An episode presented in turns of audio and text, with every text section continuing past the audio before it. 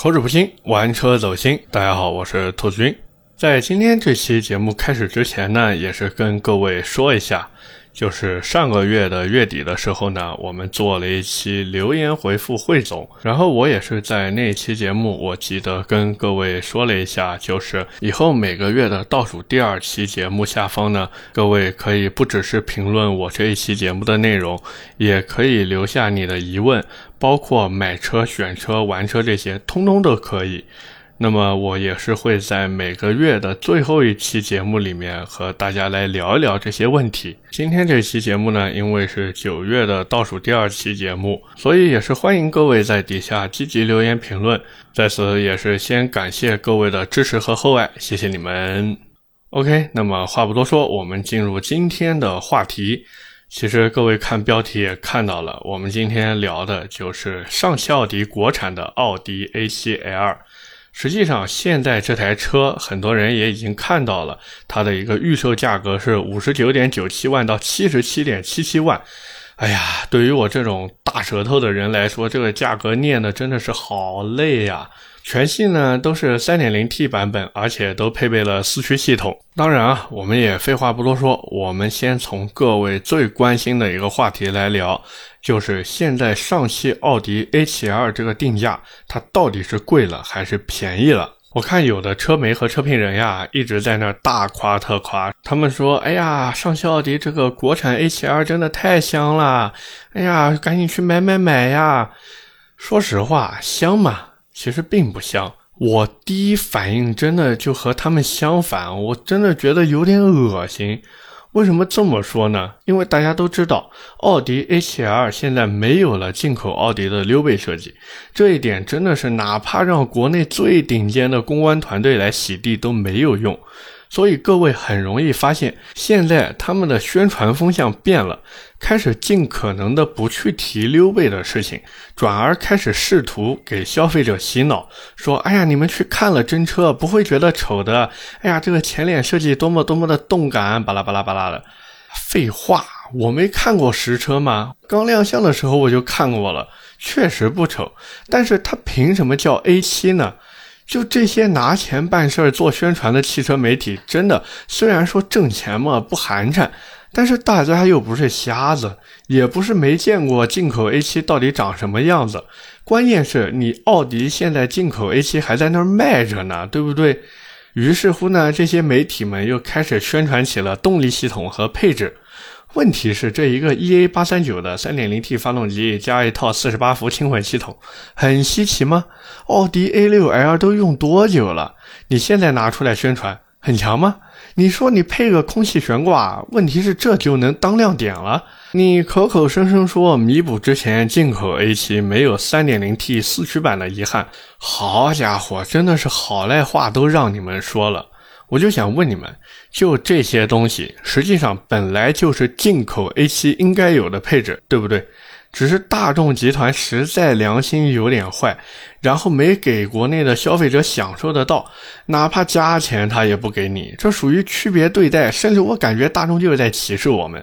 本来我们就应该好好的去骂他们，骂他们臭不要脸，骂他们没有良心。结果你看现在这些媒体在宣传的时候，搞得像是车厂恩赐给我们一样。我作为消费者拿着钱去买车，我是欠你的吗？我难道还要给你歌功颂德一下吗？说到底，不管那些车媒也好，车评人也罢，他们不论怎么去宣传，都无法改变这个事实，就是一台原本长得很不错的车子，然后被你上汽奥迪一通鬼斧神工，这个鬼斧神工要打个引号，然后给弄成了现在这么一副不伦不类的样子。就是上汽奥迪直接一刀下去，把奥迪 A 七原本最精髓的地方给砍掉了，以至于给我的感觉就好像吃方便面没有调料包，喝可乐没有气儿，开着 CT 六去洗浴中心发现其实全是男的一样。所以你会发现，现在这些车媒和车评人根本就不去跟你探讨这个车子价格到底贵不贵，而是疯狂的在给你宣传这车怎么怎么好，这个上汽奥迪 A7L 的配置怎么怎么高。各位动脑子想一想，这价格要是真的有性价比，或者说良心定价的话，他上汽奥迪会放弃这个强有力的宣传点吗？他不会。你看上汽奥迪现在玩的是什么？先出个一千台的限量特别版，然后再给你们说一下这个特别版有哪些其他版本没有的配置和权益。当然啊，这个算正常的，毕竟每一个品牌它出一个新车型，都会搞一些这种特别版也好、限量版也好出来，吸引眼球嘛，对不对？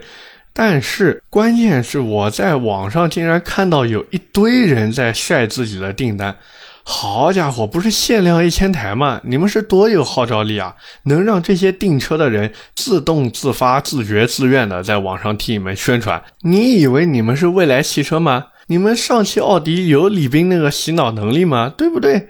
说到底，上汽奥迪现在这几波操作下来，核心的目的就是为了抬高消费者对于这台车的价格预期，然后让自己的定价更加有底气。所以你说现在上汽奥迪 A7L 的价格是贵了还是便宜？我觉得不需要我说，各位也都能明白了。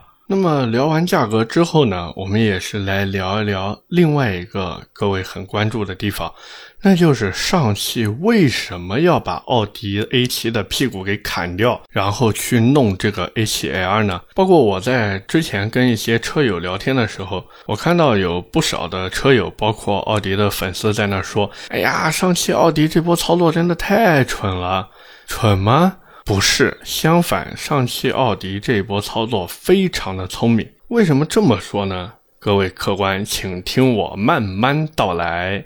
首先啊，上汽现在的定位其实很有意思。你会发现，上汽大众总是会生产一些只在中国市场销售的中国特供车型，而且这些车子一般都是由德国大众和上汽的工程师共同立项研发的车型。为什么要这样弄呢？因为全球车型现在都给了一汽大众去生产。当然，这个一汽大众并不只是大众的车，包括一汽奥迪这些也都算在里面。上汽作为德国大众在国内利益的对冲方，就是德国大众呢也需要互相的制衡。用一句俗话来说，就是鸡蛋不可能全放在一个篮子里嘛。这样做的好处呢，就是可以有效的防止一汽做到最后一家独大。那到时候德国大众作为合资方，那真的有点骑虎难下了。这一点其实很能理解，毕竟合资企业嘛，双方都是要在保证自己利益的基础上才会进行合作，对吧？那么上汽大众在这个时候的作用就体现了出来。它可以直接作为大众在国内车型覆盖不全的填缝者，什么意思呢？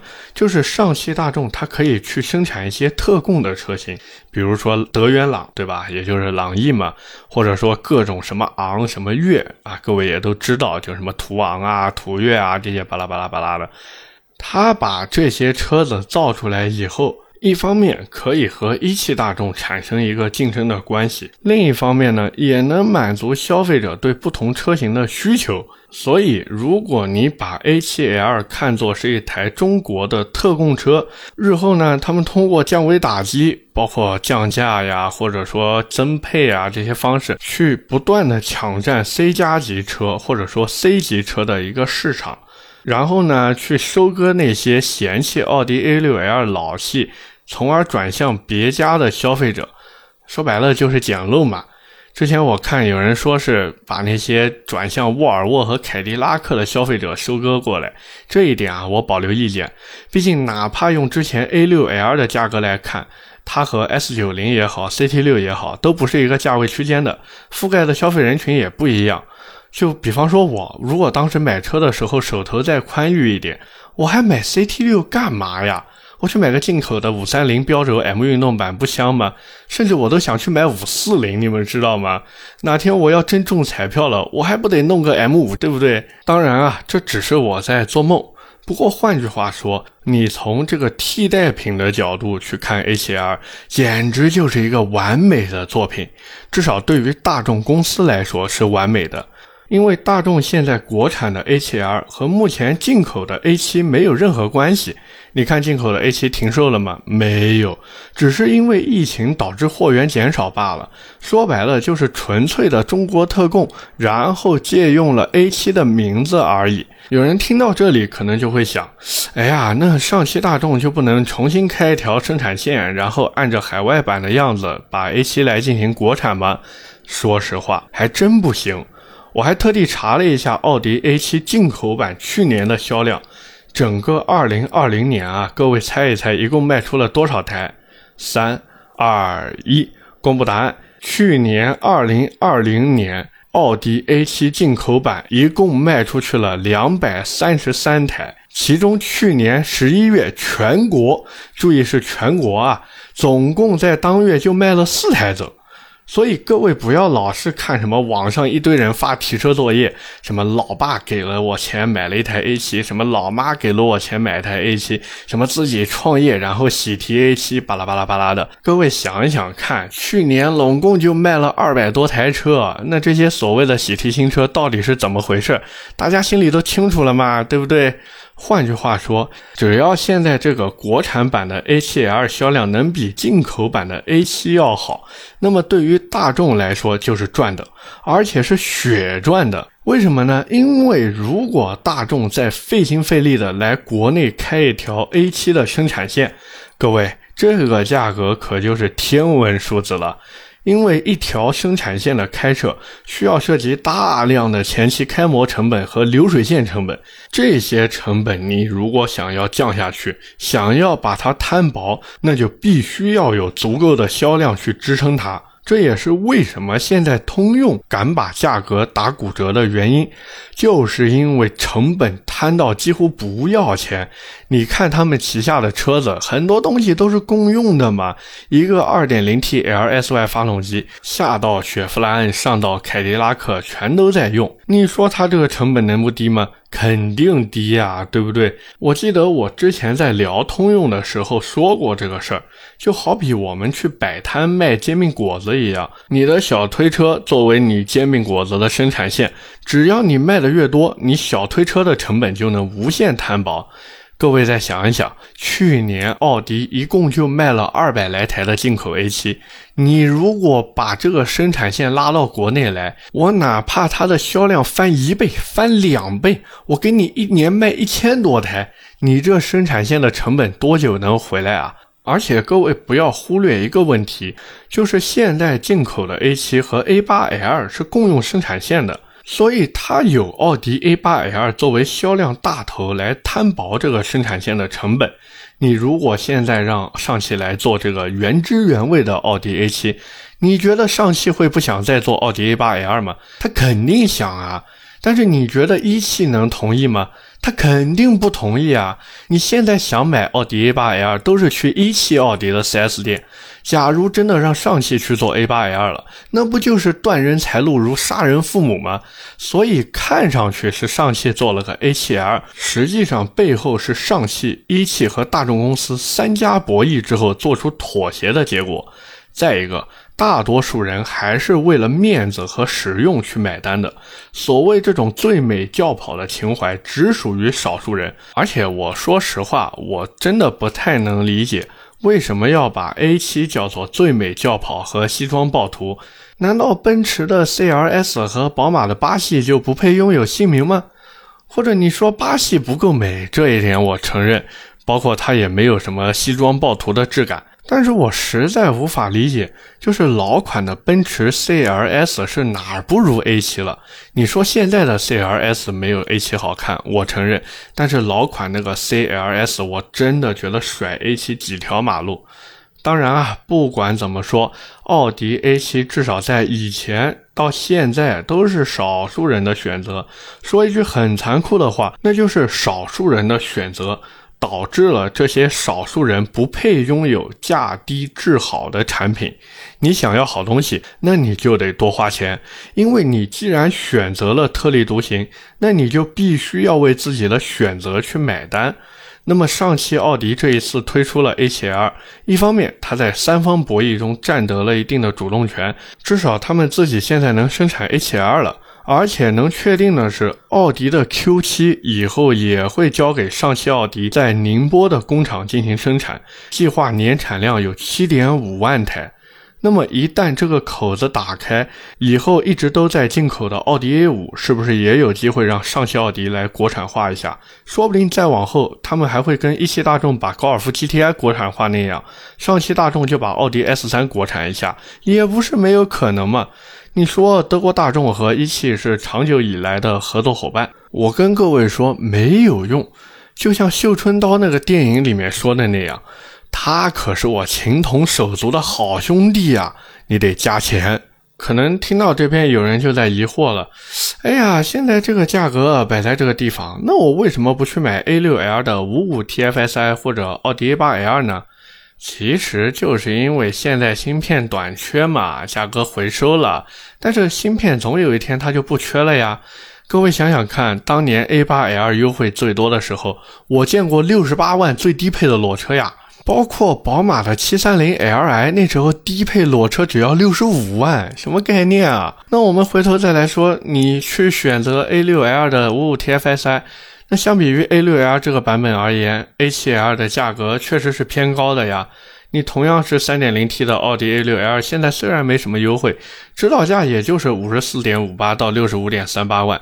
也就是说，你如果拿低配的价格去对比，那你会发现两台车其实差不多。但是如果你拿高配的价格去对比，你会发现，嗯，这个 A7L 贵了那么多，只是多了一个空气悬挂，多了一套运动包围，轮毂也就比 A6L 大了一寸。哎呀，这个钱花的怎么就感觉不值呢？有人可能会说：“哎呀，那不是这个样子说的呀，奥迪 A7L 比 A6L 运动呀。”那我就想问你了，A7L 和 A6L 相比，它运动在哪儿了呢？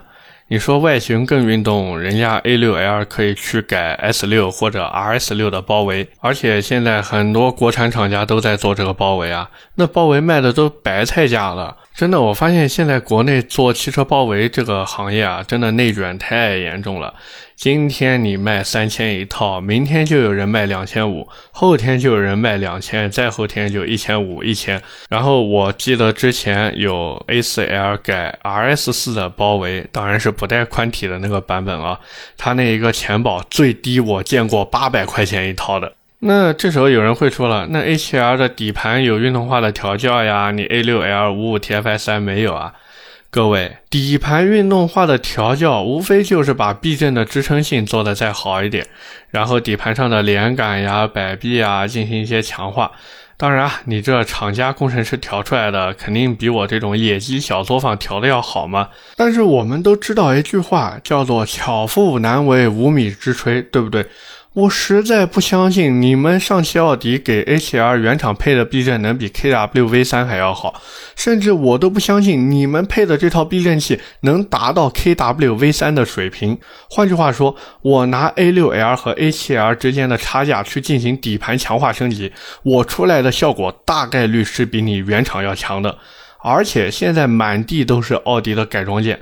你现在想改一台奥迪的难度，就像你去楼下早餐店买个包子一样容易，而且选择的余地非常的大，你想改什么就改什么。就这台车上你能看见的、你看不见的每一个部件，都有一堆厂家在做产品。甚至有时候我在玩奥迪的时候，我会出现选择困难症。当然，我也不排除这是因为我自己是天秤座的原因。就有点像我每天中午看着面条店里面的菜单一样，我会纠结，同样是花二十块钱吃面条，我到底是该吃小排面呢，还是吃大排面？当然啊，我一般最后都是吃三鲜面。可能有朋友会说，哎呀，那兔子你这么一说，那我买一个 A7L，我真不知道图个啥了，我去买个 A6 不好吗？哎，还真不是这样。为什么呢？因为假如这台车后期卖不掉，或者说呢芯片哪一天不短缺了，那不好意思，上汽奥迪肯定要和一汽奥迪之间开始打价格战。那时候这腥风血雨一下子就哗给你掀起来了。那这个时候我们其实就可以考虑入手 A6L 还是 A7L 了。为什么呢？因为便宜啊。我刚才也说了，各位不要把 A7L 当做国产的 A7 来看，实际上各位把它当做一台卖的贵的豪华精装修的，然后动力更好、配置更高的朗逸来看就可以了，对不对？我们一直都说没有卖不出去的车，只有卖不出去的价格。现在奥迪 A7L 定了一个五十九点九七到七十七点七七万的预售价，你说这个价格能卖得好吗？它肯定卖不好呀。但是我问你，假如现在 A7L 放在你的面前，跟你说我能优惠二十五个点，也就是裸车价打七五折嘛，我还能给你提供三年免息贷款，最多能贷百分之七十，你心动吗？我跟你说，就这价格放在这，你别说上汽奥迪把溜背砍了，你上汽奥迪就算把我给砍了，我都去买。归根结底，就是现在上汽奥迪还没有这个能力去打市场，因为他目前手里面就这么一台车，要是再不玩一下高举高打，那你跟一汽奥迪去打价格战，人家根本就不怕你，你算什么呀，对吧？我手里面下到 A3，上到 A8，全都在我这儿。我还有奥迪的进口车销售权限，你拿什么跟我玩？你以为你是陈刀仔吗？当年拿二十块钱赢到三千七百万，你不是呀，对不对？所以在短期内，一汽奥迪根本就不需上汽奥迪。可是我刚才也说了，马上 Q7 要让上汽奥迪来进行国产化。今后，假如让上汽奥迪国产的车子越来越多，那么上汽奥迪手里的实力就越来越强，它的筹码也越来越足，在市场上肯定要通过大量的优惠去抢那些买一汽奥迪客户的市场。只要不再出现类似这种芯片短缺的事情，那各位就等着吧。什么七折虎、六折豹、五折的沃尔沃没人要，直接去奥迪就行了，说不定最后干到一折买奥迪呢。当然啊，一折买奥迪肯定夸张了。不过我估计后期如果两家真的开始打价格战的话，优惠二十个点只是起步，各位可以拭目以待，看看我说的到底对不对。最后呢，我们也是来进行一个小小的总结。我们也是不聊改装了，因为奥迪现在改装件真的太多，也太成熟了。你如果真的想玩 A7L，很简单，A6L 怎么玩它就怎么玩，好不好？总体上来说呢，A7L 这次在硬件上堆的还是可以的。但是呢，价格上我一直觉得还是有很大幅度的降价空间的。毕竟现在新车刚刚发布，也是要让它有一定的这个熬胶的时间，对吧？所以不需要着急。反正现在进口版的 A7 也没有 3.0T 四驱的了，你只要不把这个上汽奥迪做的国产 A7L 当成 A7 来买，你就把它当成一个特供车型，或者把它当成一个 A6L 的运动版，你也可以把它当成一个什么 A7 的魔改版。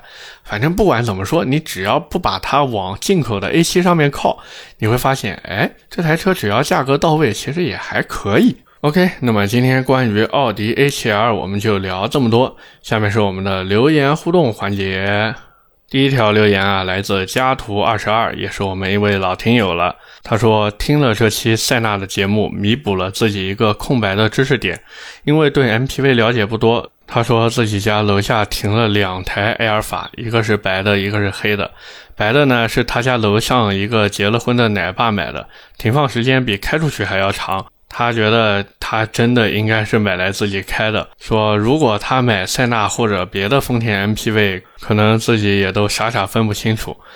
哎呀，兄弟，你这个住的小区真的太高端了。是什么样的小区能够存在一黑一白两台埃尔法？真的是卧龙凤雏皆聚于此。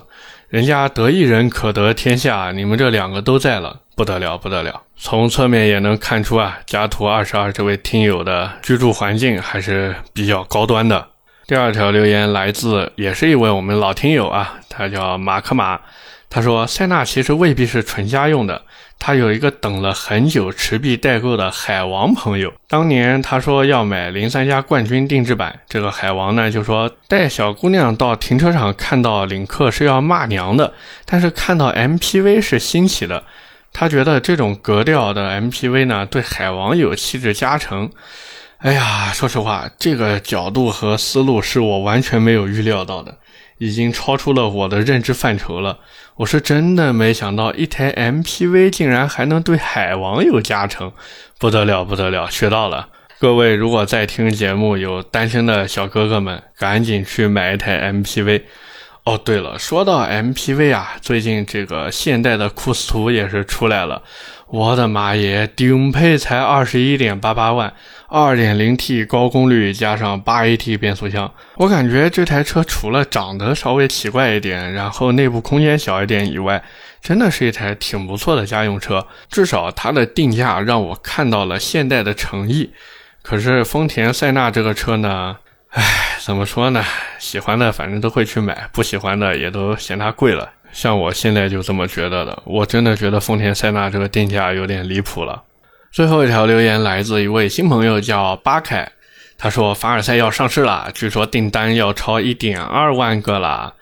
哎呀，凡尔赛能卖得好呢，其实是意料之中的事情。而且各位有没有发现，凡尔赛竟然出了一个二二五胎宽的配置？我相信啊，东风标致、雪铁龙他们的领导应该是看到了网上很多人的吐槽。然后呢，对此做出了一些改变和回应，这是一件好事情。为什么呢？因为当时标雪就是 PSA 集团，它在国内的颓势，除了给经销商的政策有问题以外呢，包括他们的产品其实也有很大的问题，就是很不接地气，就让人感觉哎呀高高在上。你说它好吧，确实也挺好的，但是总有那么一两个缺点，能够直接让消费者一票否决掉。所以现在雪铁龙愿意为这个做出改变，我觉得是一件好事，也能看到整个东风标致雪铁龙集团，他们也是希望能够重振销量。当然了，我觉得他们如果再不改变一下的话，那真的别混了，还卖什么车呀，对不对？直接各回各家，各找各妈吧，好不好？OK，那么今天的节目就到这里，也是感谢各位的收听和陪伴。点赞、评论、转发是对我最大的支持。我的节目会在每周二和每周四的凌晨更新，这样各位一早起来上班也好、上学也好，都可以立马收听到我的节目了。如果你觉得我聊的还行，也请点击一下订阅专辑，非常的感谢。包括在今天这期节目下方呢，各位也可以留下你的问题。我会在下期节目里进行解答和回复，好不好？那么我们下期节目接着聊，拜拜。